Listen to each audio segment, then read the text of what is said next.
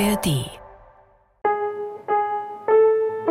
Das war eine Riesenerleichterung. Ich war so froh, aber ich war halt natürlich auch am Boden zerstört, weil ja, es ist halt ein Trauerprozess und einer, der schwer ist, weil mein Kind ist ja noch da und ich fühle mich ja dann auch schlecht, weil ich trauere um mein Kind, was aber da ist. Und ne, also das ist halt einfach, es ist eine unmögliche Situation, weil ich fühle mich halt schuldig, dass ich überhaupt trauere, weil ich denke so, ja, okay, aber ich muss ja eigentlich, also mein Kind ist ja da und ich liebe Deswegen trauerst so, ne? du. Um alles, was ich mir vorgestellt habe, wie meine Mutterschaft sein würde. Und das war halt so mit einem Schlag weg.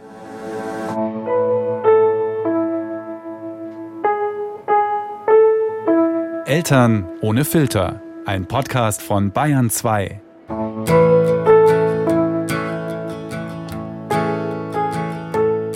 Hallo ihr Lieben, einen schönen guten Morgen. Guten Morgen heißt bei mir genau 8.38 Uhr, bei euch sehr wahrscheinlich nicht, weil ihr hört den Podcast ja eher nachmittags oder abends.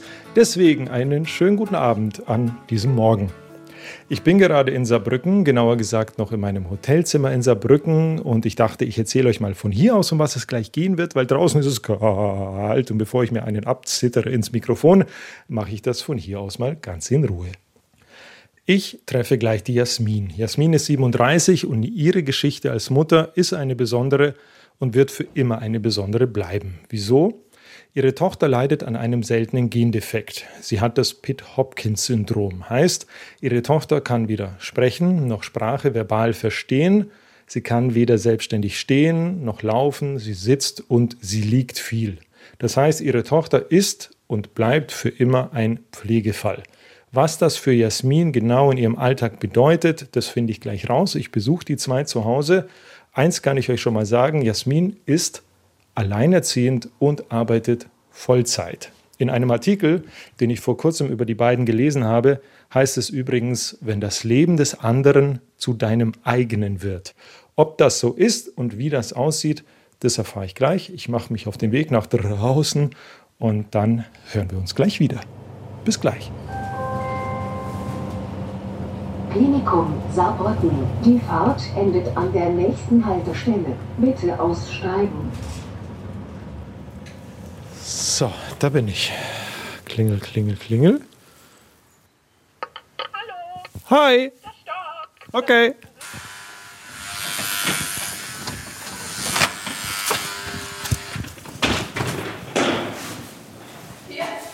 Nein. Hallo. Hi.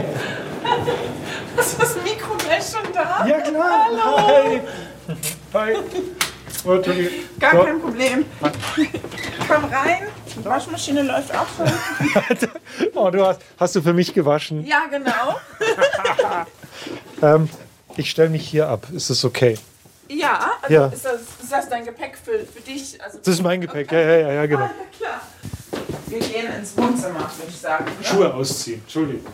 Ach, ich habe meine Schuhe an, also du kannst sie ruhig anlassen, wenn du willst. Ich Na, Ja, also ich bin Jasmin Dickerson. Ich bin 37 Jahre alt noch. Ich werde in zwei Wochen 38.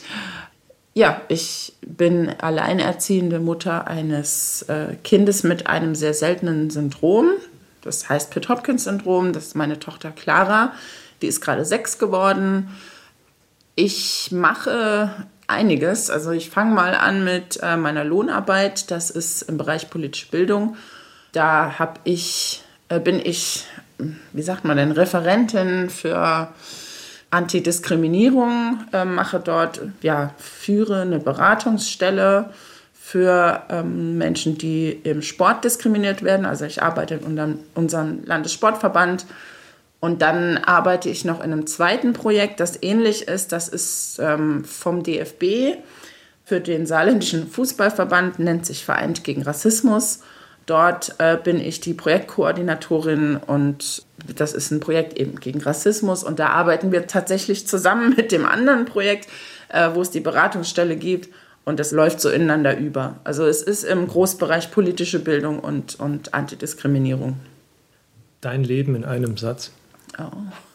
Äh, bunt. Äh, mein Leben ist bunt, schön, äh, gemütlich. Das war's. Ich, also es sind jetzt eher Adjektive gewesen. Ist das das Wort Adjektive? Ja. Aber ich, ich weiß nicht, ein Satz ist schwer. Bunt, schön, gemütlich. Ja, Ganz wilde Frage. Wie geht's dir? sehr gut tatsächlich. Du ja. wirkst auch so. Ja.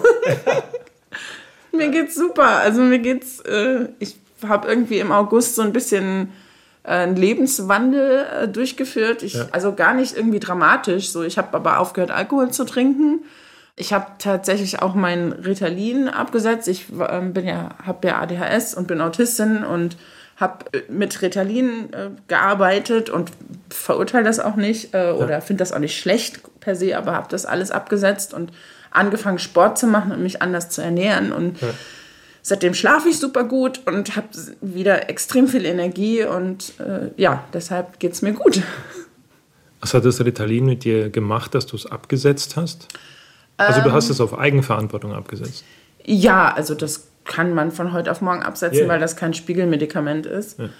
Es hat jetzt gar nicht unbedingt nur Schlechtes mit mir gemacht, aber es hatte halt Nebenwirkungen, weil das Problem ist, dass ich äh, habe halt auch eine generalisierte Angststörung oder ungefähr jede Angststörung, die es gibt.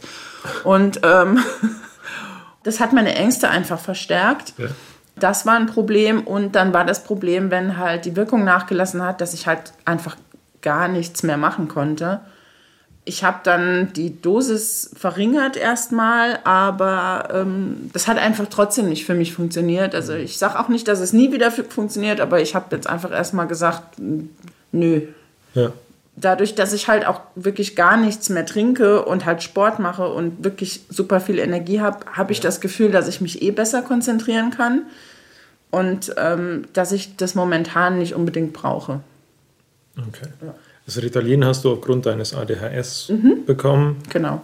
Bei dir ist auch Autismus Ja. diagnostiziert.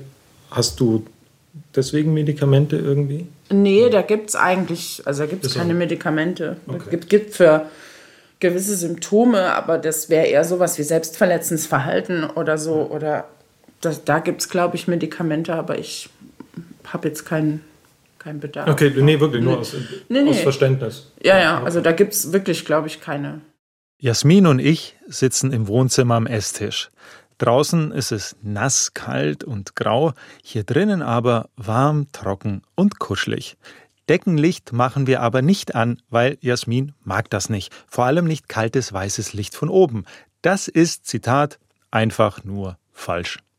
Richtig dagegen sind gelb warme Lampen, die von der Seite aus Licht spenden. Das ist gemütlicher so, kann ich bestätigen. Das Wohnzimmer ist groß, optisch geteilt durch einen Bogen in der Mitte, ergibt es am Ende eine Couch- und Kuschelseite, so nenne ich das jetzt, und eine Seite mit dem Esstisch, wo wir gerade sind. Und wer der Gemütlichkeit noch einen romantischen Sehnsuchtstupfer aufsetzen möchte, der schaut kurz aus dem Fenster am Balkon. Nur wenige hundert Meter weiter, über Hügel und Wald und eine Autobahn, liegt schon Frankreich. Eigentlich hatte ich heute gehofft, in diesem Ambiente auch Clara kennenlernen zu dürfen, denn es ist Samstag und niemand muss in die Arbeit oder in die Kita. Ist die Clara da? Nee, die ist äh, gerade bei meiner Mama äh, mit meiner. Ich äh, muss tatsächlich mein Handy bei mir haben, weil, weil die Mama sie wahrscheinlich irgendwann in der Mitte unseres Gesprächs bringen wird. Das Okay. ist natürlich nicht so ideal, aber Das ist vollkommen egal. ja. Ja. Also ich dachte, das ist vielleicht schön, wenn sie nicht daneben sitzt und kreischt. So, weil. Kreischt sie? Ja. Also nicht aus Schmerz oder so, einfach weil sie das schön findet. Weil sie es schön findet? Ja, also nicht, sie weint nicht, sie quiekt und kreischt halt. Ich weiß nicht, wie das Wort heißt. Also nicht, sie weint nicht und so, Ja. es ist einfach eher so. Und Das ist, wenn sie sich freut? Okay. ja, juchzen kann man es auch nennen. Leider hat es sich am Ende zeitlich dann doch nicht mehr ergeben, dass Clara und ihre Oma noch vorbeigekommen sind. Aber diese Situation ist ein sehr treffendes Beispiel für Jasmins Alltag, denn sie braucht die Unterstützung der Familie. Um überhaupt mal die Möglichkeit zu haben, mit jemandem in Ruhe zwei Stunden reden zu können, so wie jetzt zum Beispiel, ist Jasmin vor ein paar Jahren nämlich wieder zurück in ihre Heimatstadt Saarbrücken gezogen, zurück aus Berlin, Claras Geburtsstadt. Dazu aber später mehr. Also unser Alltag ähm, sieht so aus, dass wir meistens so gegen Viertel vor sechs aufwachen, weil dann steht mein Freund auf, wenn er da ist. Ähm, wir wohnen ja nicht zusammen. Und der geht dann duschen, dann stehe ich irgendwann um 20 nach 6 oder so auf, nachdem ich ins Handy geguckt habe. Und, äh, dann ähm, ja, wecke ich die Clara, ziehe die an und mache sie halt fertig für, für die Kita. Mhm. Dann kommt der Fahrdienst um 20 nach 7 und holt sie ab. Dann gehe ich meistens hoch und gehe selber duschen, je nachdem, ob ich ins Büro fahre. Also wenn ich ins Büro fahre, gehe ich duschen und ähm, mache mich fertig fürs Büro, fahre dann dorthin, bin dann da bis um etwa 1 Uhr und dann komme ich wieder zurück und arbeite weiter. Und dann kommt die Clara um 20 nach 3 nach Hause. Meistens arbeite ich dann trotzdem noch weiter, weil ich halt einfach noch Sachen zu tun habe und also der Fahrdienst holt sie ab und bringt sie wieder. Genau, bringt sie auch wieder, richtig. Manchmal, wenn ich einen Termin habe, nimmt die Oma sie dann entgegen oder so. Okay. Das heißt, du wärst gerne öfter draußen. Ja. Das geht aber nicht, weil Genau, ja. Also ich kann nur Vollzeit arbeiten, weil ich diese Freiheit habe, im Homeoffice viel zu sein. Okay. Wie ist es mit der Clara? Wie sieht der Morgen aus? Also wie viel Betreuung oder wie viel Hilfe braucht sie von dir? Also du ziehst sie an, du machst sie fertig und, und auch am Abend hilf mir mal kurz, um das, damit Ja. ich es besser verstehe. Also ich ziehe sie an, ähm, ich, also ich wechsle ihre Windel, ne? sie, sie trägt noch eine Windel und das wird sie wahrscheinlich auch noch sehr viel länger tun. Und dann äh, ziehe ich sie an und dann kriegt sie ihren äh, Shake. Sie kriegt so einen hochkalorischen Shake zum Trinken. Das ist wie so dieses ganze Zeug, was es jetzt mittlerweile auch so frei verkäuflich gibt, diese ganzen Huel-Shakes oder wie das heißt. So. Warum kriegt sie einen Shake? Äh, sie wiegt nur 15 Kilo und ne, sie ist ja sechs Jahre alt und äh, fast 1,20 groß. Also es wäre schon schön, wenn sie dann mehr wiegen würde. Sie hat halt echt Untergewicht. Das sieht man immer nicht, weil sie halt so süße Bäckchen hat. Aber der Rest vom Körper ist halt extrem dünn. Ja, deshalb kriegt sie hochkalorische Shakes zusätzlich zu ihrer Breinahrung. Und die gebe ich ihr dann und dann äh, ja, ziehe ich ihre Jacke noch an, äh, setze sie in den Rollstuhl und dann fahren wir zusammen mit dem Aufzug runter. Ist sie ein Morgenmensch? Nee. nee. Also manchmal ja, aber an Kita-Tagen nee. So, also so wie, so wie Weil die meisten Bock, Kinder. Kein Bock auf Kita. Ja, same. Nee, ich glaube nicht, kein Bock auf Kita, eher kein Bock halt irgendwie morgens schon. Ich meine, ich muss ja an ihr rumziehen und Hm. bla und so und das morgens um halb sieben. Also, naja, halt so wie, wie halt andere Kinder Ja, oder Menschen Also, auch, die Menschen, Menschen. Also- keinen Bock darauf haben. Wer hat da Bock drauf? Verstehe. Und, und dann abends, also nachmittags, nachmittags ist es so, dass sie oft echt überreizt ist von den ganzen Kita-Eindrücken und Lautstärke. Es ist wahnsinnig laut. Ich meine, Kita halt, ne? ja, ja, klar. Und äh, sie mag auch Lautstärke nicht besonders. Das heißt, oft ist es so, dass ich sie dann einfach in ihr Bett legen muss, weil ich meine, ich habe dann manchmal dieses schlechte Gewissen, weil ich denke, so ich muss mich jetzt ja mit ihr beschäftigen. Ne? Sie ist jetzt zu Hause und sie ist halt eh so ein, ne, ein Kind, das halt viel alleine ist. Also im Sinne von, ich muss ja initiieren, mit ihr irgendwas zu machen. Sie kommt ja nicht zu mir und sagt, Mama, spiel mit mir. Ja. Und dann lege ich sie aber in ihr Bett, weil sie halt einfach echt Ruhe will. Also ich gucke die dann an und dann fängt sie an zu heulen. Und dann, wenn ich weggehe, ist wieder gut. Und so nach einer halben Stunde ähm, höre ich sie dann im Zimmer quieken und in die Hände klatschen. Und dann kann ich sie dann, dann, Dann, darf will, ich dann sie will sie, dass ansprechen. du. Ja, dann, äh, also ich meine, sie quiekt für sich und klatscht in die Hände. Sie ist dann halt fröhlich, aber dann weiß ich halt, okay, jetzt ist sie akklimatisiert und jetzt kann ich dann halt zu ihr gehen und sie rüberholen oder was auch immer. Manchmal spielt sie auch einfach weiter in ihrem Zimmer mit ihren Händen oder ihren Kuscheltieren. Sie liegt dann im, im Bett. Oder? Sie liegt, genau, wir haben ein Pflegebett, äh, also das hat halt ein Gitter, Ja. damit sie da nicht rausfällt. Äh, und das kann man auch hoch und runter fahren, damit ich sie dann eben auch dort wickeln kann und sowas. Und ja, da, da liegt sie drin. Da hat sie ganz viele süße Spielzeugsachen, also ihr Kuscheltiere und so sensorisches Spielzeug mit Licht und sowas. Doofe Frage. Dürfen wir uns das kurz anschauen? Ja, klar. Lass mal rüber. Nimm das Mikrofon einfach mit. Okay. Kannst es hier so zusammenklappen. Genau, halt So. einfach so in der Hand. Genau. Ach, cool. So. So. Also wieder sorry für, dieses, für diesen blöden Kommentar. Das ist ein vollkommen normales Kinderzimmer, wie jedes andere auch. Ja. Bis auf, man sieht es an dem Pflegebett. Das ist Genau. jetzt hochgefahren, das Pflegebett. Das ist gerade hochgefahren. Also Weil? Hm. ich kann es auch mal runterfahren. Das hört man dann auch gut im Podcast. Ein Schön, Pflegebett fährt runter. Genau. Also ja, ich mache es jetzt nicht ganz runter, weil das dauert ewig, aber Okay. ja, dann haben wir hier noch das Stehliegebrett. Mhm. Ja, da wird sie drin trainiert. Das kann man so nach hinten Ein machen. Stillliegebrett. St- Stehliegebrett. Also Stehliegebrett. stillen machen wir nicht. Das äh, Das hatte ich missverstanden. also um Gottes Willen Ein nicht. Stillliegebrett heißt, Also erstmal sind das hier noch die Orthesen. ja, Die sind an sie angepasst. Die kann sie, äh, muss sie dann tragen. Hasst sie. ja. Und dann, stabilisieren sie die Orthesen. richtig, genau. sie Weil sie hat ja halbwegs stehen kann. eigentlich keine Muskeln. Ja. Und dann haben wir das hier und so. Und dann kann man das dann halt, wenn man es. Also, ne? Ja, du siehst. Das ist im Genau. Grunde, wenn ich es mal beschreiben kann, das ist wie so eine Stütze. Du hast unten zwei Holzbretter, da kannst du deine Füße reinstellen und von hinten wirst du gestützt. Auch der Nacken wird gestützt, Genau, seitlich Nacken, wirst du Seiten. gestützt. Und dann wird sie angeschnallt. Erstmal wird sie, also das wird dann gekippt, damit sie liegen kann. Das ist Ja. halt eine Liege sozusagen. Und dann wird es nach vorne gekippt, wenn sie Ja. angeschnallt ist, damit sie dann stehen kann. Das machen wir erstmal 10, dann 20 Minuten und das bauen wir dann halt so auf. Okay. Damit sie eine Hüftmuskulatur bekommt und äh, überhaupt Muskulatur und dieses Stehen sicherer wird, ihre Füße wachsen. Sie hat ganz kleine Füße, weil die Das ja ist nicht ihr wachsen. Training. Das ist ihr Training. Das ist auch echt anstrengend für sie. Also Ja. genau, das ist eins der Hilfsmittel. Wir haben ja noch einen Reha-Buggy. Der Rollstuhl ist natürlich jetzt ähm, mit meiner Mama. Also ich mache das Licht noch mal aus. Genau. Danke. Gerne. Time keeps on coming. I've been all around.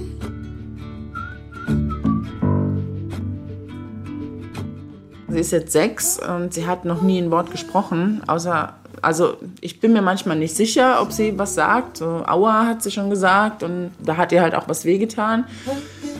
Und Mama, ja, immer mal wieder, aber ich weiß nicht, ob sie weiß, was das heißt.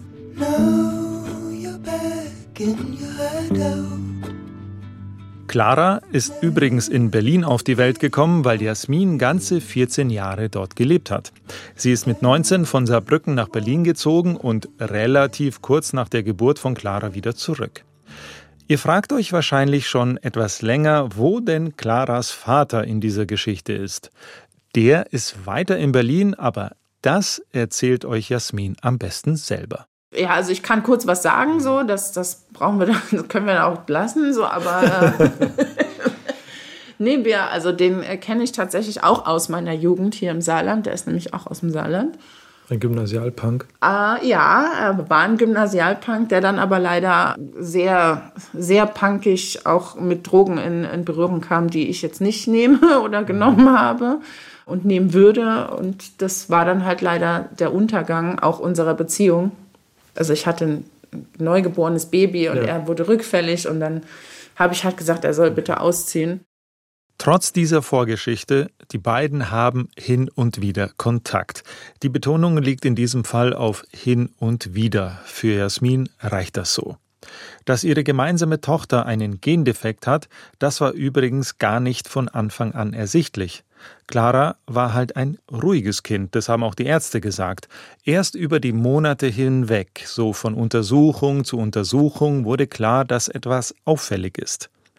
Und irgendwann hat Jasmin dann angefangen zu begreifen, dass sie sich verabschieden muss. Sie muss sich verabschieden von einer gemeinsamen Mutter-Tochter-Zukunft, die sie sich mal ganz anders vorgestellt hat. Und sonst war da nichts Auffälliges, außer dass sie halt sehr gerne geschlafen hat und generell ein wahnsinnig freundliches und ruhiges Baby war. Also abwesend jetzt nicht unbedingt in dem Sinne, dass man sich hätte Sorgen machen müssen, aber dann kam so die Drei-Monats-Marke und sie hat sich weder irgendwie gedreht, also gar nicht gedreht. Also sie lag halt einfach wirklich so, dann halt auf dem Rücken oder auf dem Bauch. Und das hat sie gehasst, weil da kam sie halt auch nicht hoch. Sie hatte halt keine Körperspannung. Und dann fing das dann so langsam an mit Physiotherapie und so. Und dann äh, ging es aber eher erstmal darum, dass sie halt einfach ein bisschen schlaff ist. Was er jetzt auch nicht, ne? Also es hat sich so langsam aufgebaut und dann bei der U3-Untersuchung war die Kinderärztin auch noch so, nö, das ist alles normal. Bei der U4-Untersuchung habe ich eine Veränderung gemerkt, da war die Kinderärztin dann so, oh, Sie müssen mal ins SPZ. Und ich habe auch gemerkt, wie besorgt sie aussieht. Und dann war ich auch natürlich besorgt. Und dann äh, war aber leider so, dass, also SPZ ist das Sozialpädiatrische Zentrum übrigens, wo halt Kinder irgendwie diagnostiziert werden. Das muss jetzt auch nichts Schlimmes sein. So. Die können da einfach hin für Physiotherapie und keine Ahnung, nochmal gucken, ob irgendwas Epileptisches ist oder irgendwas. Also einfach eine normale Diagnostik.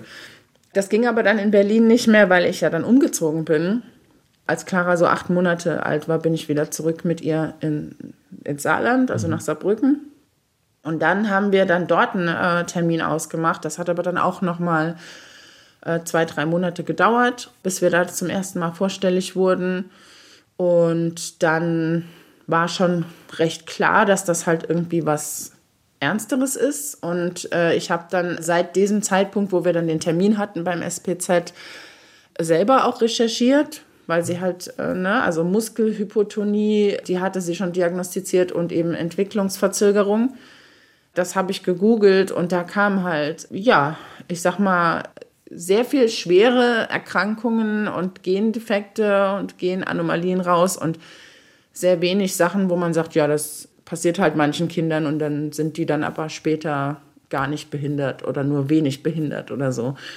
Wie ging es dir damals, als du damit konfrontiert warst? Schlimm, also weil das waren fast alles lebensverkürzende Erkrankungen ähm, mit mein Kind wird keine drei Jahre alt, äh, also wirklich so halt. Ne? Also das heißt, ich habe dann tatsächlich versucht, mich mit dem Gedanken irgendwie auseinanderzusetzen, dass Clara nicht lange bei mir bleibt. Wie macht man das? Ich weiß es nicht. Weiß ich nicht. Also viel irgendwie ausblenden tatsächlich und im Moment leben und das genießen. Also es war ja nicht so, dass sie irgendwie akute gesundheitliche Probleme hatte, also konnte ich es auch ausblenden. Ich konnte zwar nicht ausblenden, dass sie eine Behinderung hat, das wollte ich auch gar nicht, aber äh, halt eben, dass diese Behinderung zu irgendwie dem Tod führt oder so, das natürlich schon. Weil ich hatte halt auch keine Beruhigung. Also die Ärzte waren halt auch besorgt. Es war nicht so, dass die gesagt haben, ja, okay, warten wir erstmal ab, sondern die waren halt schon so, ja, und jetzt testen wir noch auf das und jetzt testen wir noch auf das und ähm, ne, also Hat dir irgendjemand psychologische Hilfe angeboten? nee. Keiner hat dir angeboten, oh, Frau Dickerson, gehen Sie jetzt mal da oder da gibt es irgendwie. Ist doch klar, dass es dir nicht gut geht. mir ging es sehr, sehr schlecht. Also ich hatte echt halt Angst. Ne? Und ich meine, das ist, geht auch nie wieder weg. So, dieses, die Angst schon, aber so, ich weiß halt noch genau, wie ich mich da gefühlt habe. Ich weiß, also ich habe damals so Filme mir angeguckt auf YouTube wie äh, Kenos kurzes Leben. Ich weiß nicht, ob du den, den Film kennst. Das ist, also, naja, guck ihn halt nicht, wenn du nicht so gerne weinst. Ich bin eh nah am Wasser gebaut. ja, ich auch. Ähm, und, aber Warum schaust du dir so einen Film an, wenn du, du Weil- legst den Finger gern nochmal in die Wunde? Ja, tatsächlich, weil ich zwar irgendwie ausblenden, aber ich konnte es halt auch nicht ganz ausblenden. Und ich habe halt gedacht, so ich, diese anderen Eltern mit Kindern, die wirklich lebensverkürzt erkrankt sind, die leben ja auch irgendwie weiter. Ich meinte jetzt nicht so, die sind ja auch irgendwie happy, so gar nicht, aber die, also irgendwie schaffen die das auch und ich muss das auch schaffen. Ich muss stark sein für mein Kind und ich muss mich der Angst und dieser Sache stellen, wenn das wirklich ihr Leben ist, so.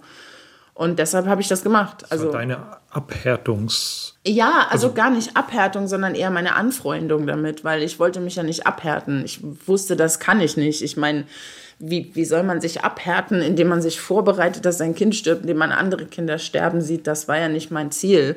Es war eher so, ich öffne mich dem jetzt, weil das steht im Raum. So und entweder mache ich halt die Decke über den Kopf und dann ist es aber immer noch da und geht nicht weg, oder ich gucke ihm halt ins Gesicht und das habe ich gemacht.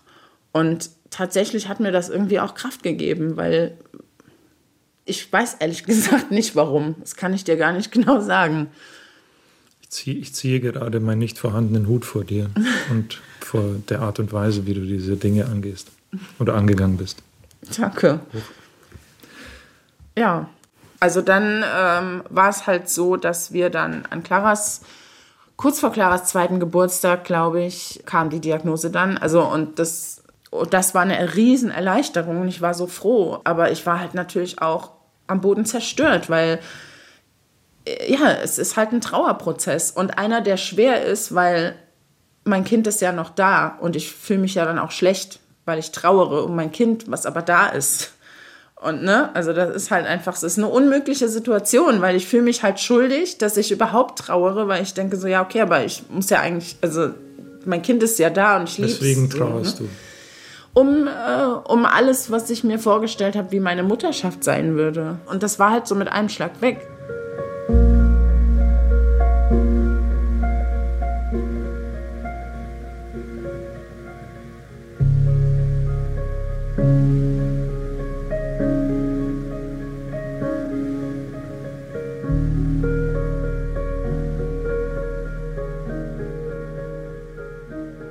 Zusätzlich war es halt auch noch so, dass ich ja auch nicht wusste, wie wird mein Leben als pflegende Mutter sein, weil ich kannte nur Beispiele, in denen es furchtbar ist. Also ich, ne, ich meine, du, du siehst ja nicht unbedingt in den Medien jetzt Familien, wo das einfach normal ist, dass da ein behindertes Kind mit dabei ist, sondern das ist ja immer ein schwerer Schicksalsschlag oder was weiß ich was.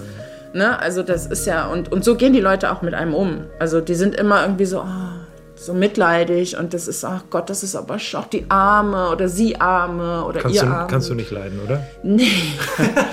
nee, überhaupt nicht. Das ist furchtbar. Weil? Ja, weiß halt einfach nicht, es ist kein, ich brauche kein Mitleid, weil es gibt halt auch nichts zu bemitleiden. Ich meine, mein Trauerprozess ist ja was ganz Persönliches gewesen, so.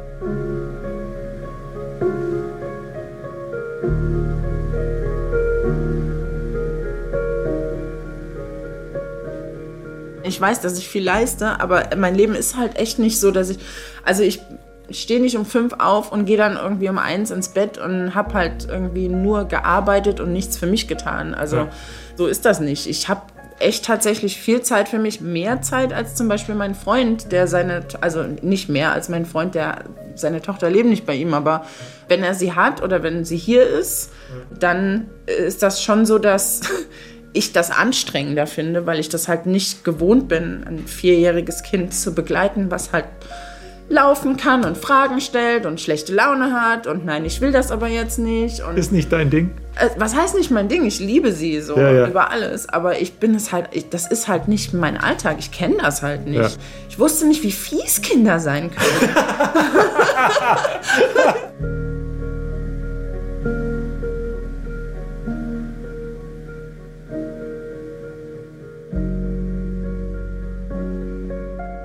Die finale Diagnose Pitt-Hopkins-Syndrom, die fiel aber nicht ganz so schnell und unkompliziert, wie es jetzt vielleicht rüberkam.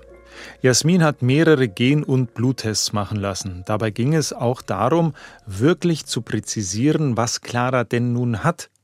Es gibt nämlich noch andere genetische Erkrankungen wie das Williams-Beuren-Syndrom oder das Angelman-Syndrom, welche in der Symptomatik sehr ähnlich sind.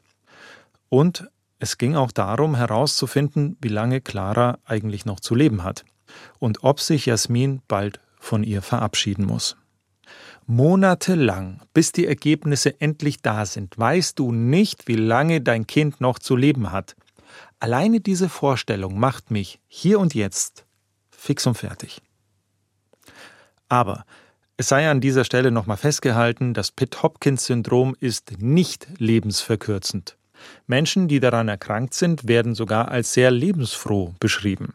Aber es ist schon eine Diagnose, die Anlass dafür geben kann, die ganze Welt für diese Ungerechtigkeit zu verfluchen. Einer bis neun von einer Million Menschen erkranken an Pitt-Hopkins. Wenn ihr noch genaueres darüber wissen wollt, ich habe euch auch einen Link in die Shownotes gepackt. Ich habe mir das natürlich alles vorher angelesen, bevor ich zu Jasmin gefahren bin. Und ihr habt es wahrscheinlich auch in meiner Stimme gehört, ganz am Anfang in der Folge, als ich noch im Hotel war. Ich war etwas bedrückt. Ich hatte Mitleid. Dabei hatte ich Jasmin bis dahin noch nicht mal die Hand geschüttelt. Vorauseilendes Mitleid. Und dann sitzt eine Person vor mir, die sagt, es gibt nichts zu bemitleiden. Mir geht es gut. So, und was machst du dann? Es hat rund 100 Gänge um meinen Küchenblock und einen Spaziergang an der frischen Schneeluft gedauert, bis ich für mich, glaube ich, verstanden habe, wie das zusammenpasst. Ganz entscheidend war auch diese Frage. Wenn du an deine Zukunft denkst, an eure Zukunft, was macht dir am meisten Freude und was macht dir am meisten Angst? Also am meisten Freude macht mir die Projekte durchzuziehen, auf die ich äh, jetzt schon hinarbeite. auch mit ihr und auch zu sehen, wie sie sich entwickelt und was sie so macht und was sie alles noch so kann und so, Ja. weil ich halt einfach so stolz auf sie bin. Und ähm, ja, am meisten Angst macht mir natürlich so der Pflegenotstand, weil ich irgendwann halt zu alt bin, um mich um sie zu kümmern. Und was ist dann? Wer kümmert sich um sie, wenn ich nicht mehr da bin? Ja, also ich meine, ich war 31, als sie geboren wurde. Ähm, ich bin jetzt nicht die allerjüngste Mutter, ich bin es auch kein, ne, aber ich weiß jetzt nicht, wie alt ich, ich werde sie mit 80, wenn ich 80 werde, nicht mehr heben können. Das ist halt einfach so. Also, und wer hat sie dann lieb? Das ist so meine, meine Angst, weil ich, Dass niemand mehr da ist, der sie lieb hat. genau, weil dann ist meine Mama nicht mehr da, ihr Mann nicht mehr da, ich habe keine anderen Kinder und ich will auch keine mehr und Also deine, deine Angst ist, dass irgendwann mal, wenn du nicht da bist, niemand mehr da ist, der deine Tochter lieb hat. genau. Und lieb haben heißt, sich um sie kümmern. Ja, sie da sein also und- es muss jetzt nicht jemand sein, der sich zu Hause um sie kümmert. Sie kann natürlich auch in einer Einrichtung leben, weil ich Mhm. meine, jeder hat, wenn die Einrichtung halt auch so konzipiert ist, dass es da um Selbstständigkeit oder Selbstbestimmtheit geht eher. Das ist noch so ein Ding, was mir wichtig ist, aber ich, ja, also ich fände es natürlich schön, wenn das nicht nur einfach die Leute sind, die da arbeiten, weil die können ja nicht ihre Freunde und ihre Liebsten sein. Also das, auch wenn sie sie lieb haben, es ist trotzdem die arbeiten da. So, ich möchte, dass es jemanden gibt, der sie lieb hat. So, der hat ihr Leben mit begleitet, irgendwie sowas. Ja. Und das ist meine größte Angst. Ich weiß nicht, was die Zukunft bringt. Also, ne, ist jetzt nicht so, dass ich da jeden Tag Angst vorhabe, aber es lebt halt so mit.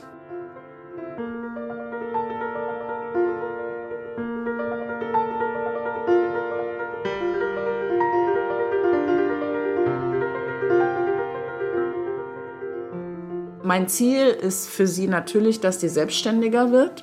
Aber ob, sie, ob das Laufen jetzt begünstigt, weil das Ding ist, sie wird ja nicht laufen, wie wir laufen. Sie wird dann ein paar Schritte gehen an einem Walker und dann helfen muss man ihr dann auch. Also ich meine, Selbstständigkeit kann sie ja fast meiner Meinung nach besser mit einem Rollstuhl erreichen, weil äh, wenn sie lernt, den selber zu fahren. Momentan Aber die ich Möglichkeit, die Wahrscheinlichkeit gibt es irgendwann, dass sie in einem Rollstuhl mit einem Joystick den selber irgendwann fahren kann. den mal sehen. Also momentan Ja. hat sie keine Koordination ihrer Hände, aber das kann, das kann sich ja tatsächlich noch ändern.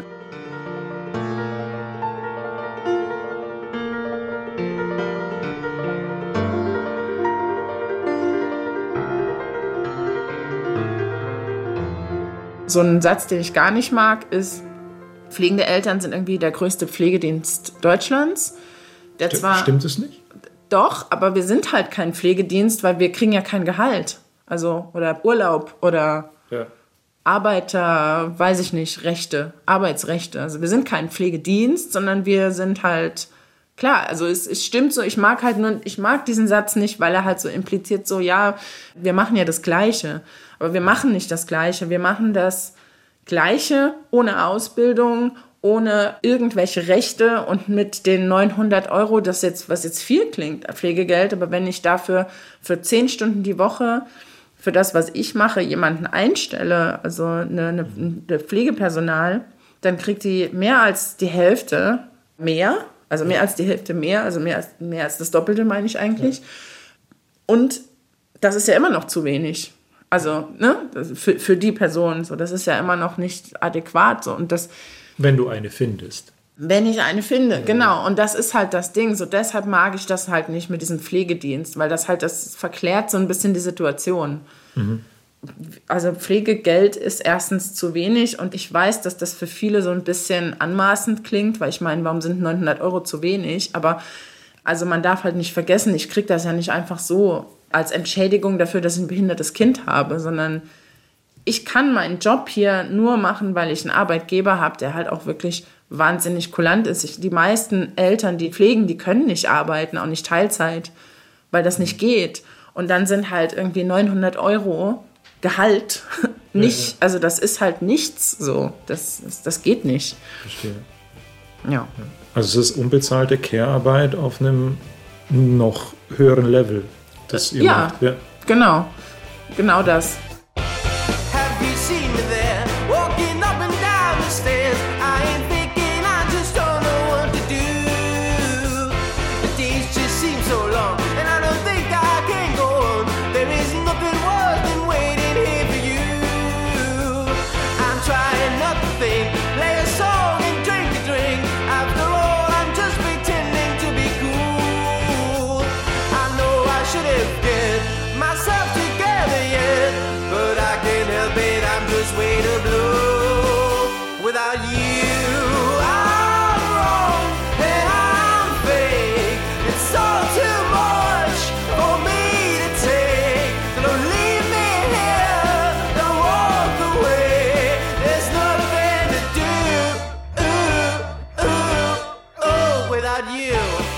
Das Tragische in dieser Geschichte, es liegt am Anfang und am Ende. Es liegt dort, wo Jasmin erfahren hat, dass ihre Tochter einen Gendefekt hat. Es liegt dort, wo sie monatelang nicht wusste, wie lange ihre Tochter leben wird. Es liegt dort, wo sie lernen musste, sich von der Mutterschaft zu verabschieden, die sie sich mal vorgestellt hat. Und es liegt sehr wahrscheinlich auch irgendwann am Ende. Wer hat meine Tochter irgendwann mal lieb, wenn ich nicht mehr da bin? Und was ist jetzt? Jetzt geht es Jasmin gut. Jetzt ist sie da und hat ihre Tochter lieb. Jetzt hat sie sogar mehr Zeit für sich als wir, deren Kinder nicht an einem Gendefekt leiden, deren Kinder sprechen können und ihre Wünsche, Bedürfnisse und Emotionen mit allen zur Verfügung stehenden Mitteln mitteilen können. Und es ist gut so, dass sie das können. Wir haben es uns ja auch so gewünscht. Aber darf Jasmin sowas laut sagen, dass es ihr trotzdem gut geht? Natürlich darf sie das. Oder käme jemand von euch auf die Idee zu behaupten, dass Jasmin keine Mutter ist, nur weil sie nicht mit dem Emotionsausbruch ihrer Tochter zurechtkommen muss, nachdem sie das Butterbrot falsch belegt hat? Ich glaube nicht. Sich wünschen, dass es anders gekommen wäre und gleichzeitig die positiven Seiten zu sehen, das geht. Beides geht zusammen. Aber das Hier und Jetzt in Jasmins Leben hat Bruchstellen. Es geht ihr gerade gut, weil ihre Tochter nachts zum Beispiel gut schläft. Das ist bei Pitt Hopkins nicht immer der Fall.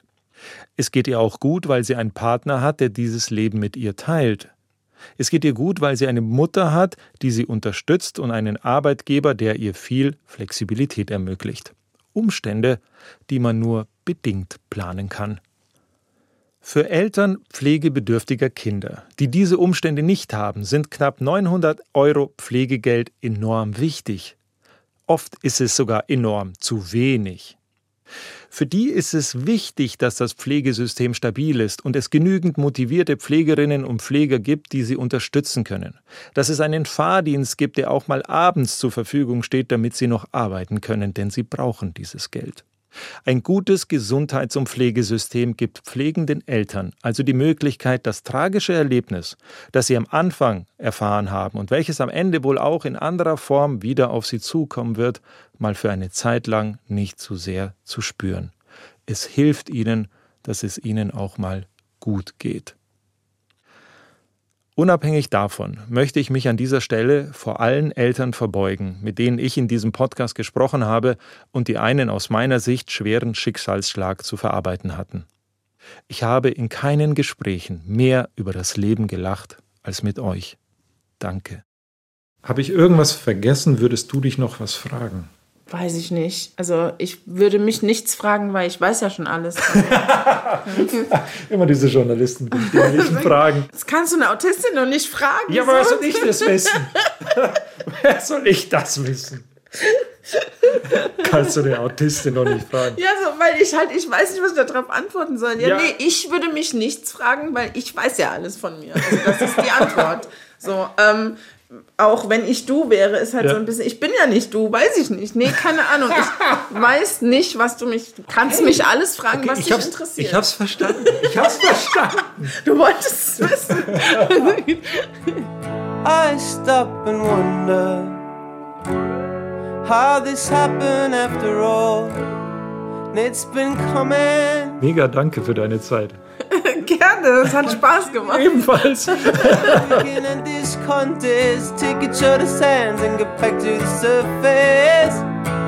Let's quit this contest and get back to the surface. Eltern ohne Filter ist ein Podcast von Bayern 2. Redaktion hatte Jutta Prediger und produziert hat Anja Beusterin. Ich habe heute keine schlauen Worte zum Schluss. Es ist, wie es ist und das ist gut so. Aber mich würde etwas interessieren, und zwar, wenn ihr zum Beispiel selbst pflegende Eltern seid und uns etwas über eure Erfahrungen mit dem Pflegesystem in Deutschland mitteilen wollt, schreibt es uns.